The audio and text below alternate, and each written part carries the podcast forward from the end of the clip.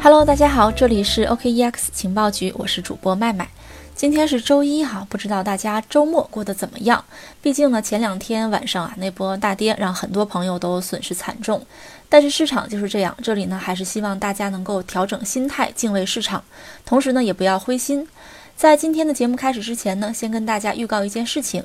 我们 OKEX 情报局呢，特别邀请了一位分享嘉宾来为大家分享 BCH 减半方面的知识。那我们知道今年呢是减半之年，主流币，比如说比特币啊、BCH 啊、BSV 啊，都将面临减半。所以呢，我们特别邀请了一位嘉宾，当然呢也是圈内的知名人士做客，为大家解读 BCH 最近的几个热点，比如说 BCH 的治理路线啊、啊 BCH 的减产啊、BCH 矿工捐赠计划以及 BCH 的竞争环境和。未来机会精彩不容错过，活动时间呢是在二月十九号的晚八点，大家要定好小闹钟哦。如何参与我们的活动呢？很简单，添加主播微信幺七八零幺五七五八七四，加入我们的粉丝交流群就可以喽。好的，让我们开始今天的节目吧。今天呢，我们还是跟大家梳理一下上一周啊，行业内发生了哪些大事儿。首先呢，我们来看一下币圈。币圈啊，在上周最大的一件事儿呢，就是加密市场持续的下行，比特币跌破九千八百美元。在过去的二十四小时呢，加密市场啊延续了前一天的下跌行情，市值最高的加密货币比特币呢跌破九千八百美元，其他的主要的数字货币啊，也就是主流币啊，跌幅都在百分之十左右。当前呢，呃，加密货币市场的总市值是在二点一二万亿美元。比特币的跌幅大概是在百分之二点零一。同时呢，在过去二十四小时市值排名前二十的加密货币中，只有一个是上涨的。那市值排名前一百的加密货币中呢，有八个是上涨的。总体市场呢，还是呈现下跌的态势。这里呢，还是提醒大家一句：投资有风险，需要谨慎。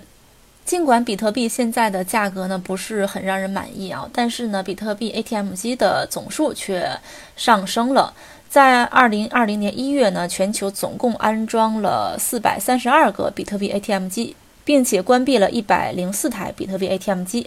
那在月初呢，全球总共有六千三百七十七台比特币 ATM 机。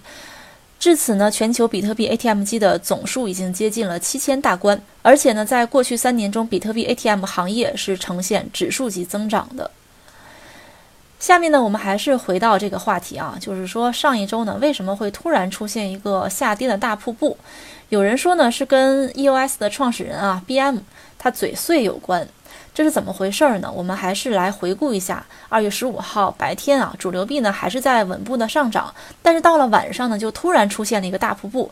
据说呢，是 BM 发布了针对疫情的不实言论，导致了 EOS 出现大跌，连带整个大盘呢都出现了暴跌。EOS 大跌呢，或许是和这个创始人 BM 他的不当言论啊有一定的关系。但是呢，BM 的言论是在十号就发表的，而利用 BM 做空的人呢，为什么没有选择在十号就开始行动呢？而是选择了十五号？这也是一件值得深思的一个问题。在 BM 言论被大肆传播的当天呢，Voice 上线了测试版，而 EOS 大跌和 Voice 上线测试版利好兑现也有很大的关系。之前呢，也出现过类似的问题。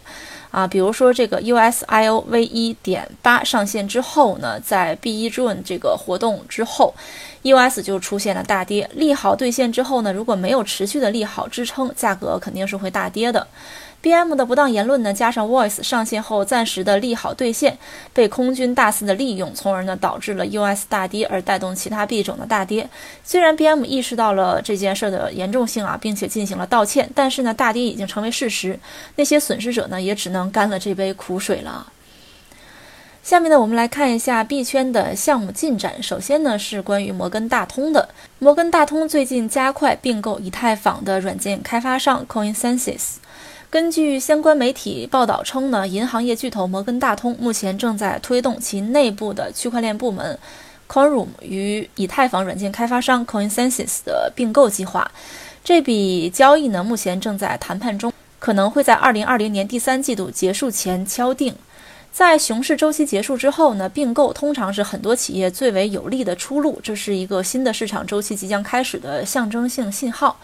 那摩根大通呢，为了促进本国货币交易而创建的数字资产摩根大通币呢，是建立在 Corum 的数字化基础网络上的。路透社最近发表的一篇文章声称呢，通过 CoinSense 的合并，摩根大通不仅希望解决一系列现实世界的金融问题，还希望扩大其 c o r u m 平台的用户覆盖范围。随着 Quorum 已经使用以太坊网络呢，一旦交易最终敲定，摩根大通将有可能呢向现有的很多用户去推广使用这个区块链系统。下面呢，我们来看一下以太坊的进展。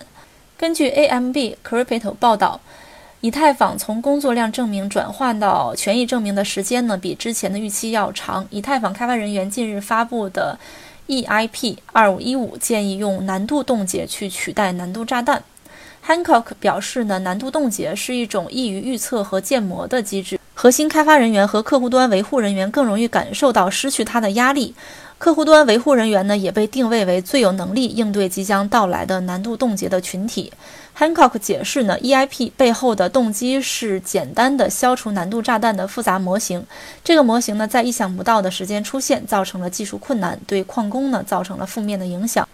如果实施新的 EIP，将简化区块时间重定目标机制。Hancock 还提到，这个 EIP 会对其产生影响的一些安全考虑因素。然而呢，并不是每一个人都对新的 EIP 感到满意。有一些批评者呢，还是倾向于旧的方式。下面这则情报呢，是关于 BCH 的。江卓尔啊，最近更新了 BCH 矿工的捐赠初步计划。关于矿工捐赠计划呢，在江卓尔最初发布的版本中，矿工捐赠比例的设定是百分之十二点五，并且呢，在二月一号更新关于矿工捐赠的计划。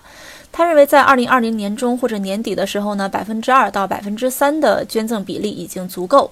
随后呢，Bitcoin ABC 的最新版本中呢，将矿工捐赠比例改为百分之五，来支持 BCH 的软件基础设施开发。在二月十六号晚间呢，江卓尔也再一次更新了 BCH 矿工捐赠的初步计划。他发微博称呢，更新一下 BCH 矿工捐赠的初步计划。第一点呢，就是由算力投票开启，如果三分之二算力同意呢，则开启捐赠。第二点呢，就是矿工捐赠产出的百分之五，矿工呢可自行选择几个捐赠对象，通用基金啊啊 ABC 啊，BCHD 啊，Electro Cash 啊。第三点呢，是捐赠将持续六个月。一个版本的有效期只有六个月，他本人呢建议六个月后停止捐赠，之后呢可以再开启，以防止变成永久性的规则。第四点呢，目前还有很多反对意见，他个人呢倾向于社区应达成基本一致后再开始捐赠，如果无法达成呢，那可以先把通用基金建立起来，靠捐赠运行看看效果，再进行下一次的算力投票。下面呢，我们来看一下 Libra 的最新进展。根据相关消息说啊，说 Libra 协会呢最近正在考虑对其稳定币的资产支撑模式进行重大的调整。大家都知道，Facebook 在去年六月正式发布了 Libra 白皮书，Libra 的价值呢就被描述成与一篮子法定货币以及其他资产挂钩。两名熟悉 Libra 进展的消息人士称呢，Libra 协会正在考虑是否应该放弃拟定中的一篮子法币加其他资产的模式，转而呢采用纯美元的支撑模式。致力于推广区块链技术的 Blockchain Association 的负责人呢，呃，在接受电话采访的时候表示说，他认为呢这是一个可喜的变化。议员们对 Libra 的主要担忧是 Libra 可能会削弱美元的地位。如果 Libra 真的转为仅由美元支撑呢，可以解决很多忧虑。如果 Libra 转为仅由美元支撑的稳定币，在我们看来啊，对它的发币之路确实还是有很大的好处的。如果不做出改变呢，那 Libra 将走得更加艰难。下面呢，我们来看一下 ETC 的进展。根据官方消息呢，ExitLand 和 Phoenix 的硬分叉呢将进行升级。如果开发人员在测试期间没有发现任何 bug 或者问题呢，那 ExitLand 和 Phoenix 将在同一以太坊经典主网区块上激活。时间呢，大约是在六月十号。那一天呢，也将被称为 Phoenix Day。下面呢，我们来看一下区块链的政策和项目进展。二月十七号呢，中国银行前行长李李辉在接受中国日报采访时表示，在当前防控疫情的情况下呢，数字货币应该可以加快发行。他他指出呢，我国的现代化新兴电子支付平台已经非常成熟，微信支付和支付宝在线上支付的平台呢，已经是全球排在第一、第二位了。应用于零售业务场景的数字货币的发展前景，在一定程度上将取决于市场的选择，也取决于数字货币的效率、成本和便捷性，以及由此决定的具有商业价值的经济模型。中国人民大学未来法治研究院金融科技与区块链研究中心主任杨东表示呢，主要是因为疫情病毒呢，使得人与人之间的直接接触的频率大大下降，现金呢作为一种交易媒介受到了排斥啊打引号的排斥，从而呢使需要当面支付的纸币的使用量进一步减少。接下来呢，我们来看一下国外啊。最近呢，美国国税局最近修改了它网页上的措辞。美国纳税人呢，已经免除了使用加密货币进行游戏交易的纳税义务。国税局网站呢，将几个游戏货币啊从应税货币列表中删除了。这些货币呢，还包括比特币和以太坊。根据美国政府问责局的一份报告，美国纳税人对于如何处理加密货币持有和交易仍然处于迷雾之中。下面呢，我们看一下其他国家都出台了什么政策。巴西投资银行计划申请哥伦比亚银行执照。瑞士加密货币银行高管表示呢，说需要一个加密银行，让人们理解区块链在银行部门的用力。德国的一家化工企业将在加拿大启动区块链平台试点。美国比特币和财政投资信托基金呢向 SEC 提交注册声明第六号修正案。美国国税局呢免去纳税人使用加密货币进行游戏交易的纳税义务。美国国税局呢拒绝澄清其一部分加密指南没有约束力和权威性。美国政府机构招募博士后研究员，研究内容呢包括加密货币。纽约州参议院呢正在推进区块链法案。最后呢，我们来看一下我国的区块链项目发展情况。全国百家协会组织联合发起了区块链加公益慈善工程“金融依仗”，通过利用区块链等技术搭建智能金融超市，为小微商户呢提供贷款支持。趣链科技开发的慈善捐赠溯源平台“善宗”已经正式的上线。支付宝上线了防疫物资信息服务平台，用区块链实现全程可追溯。厦门国际银行提供基于区块链技术的公益慈善阳光链平台。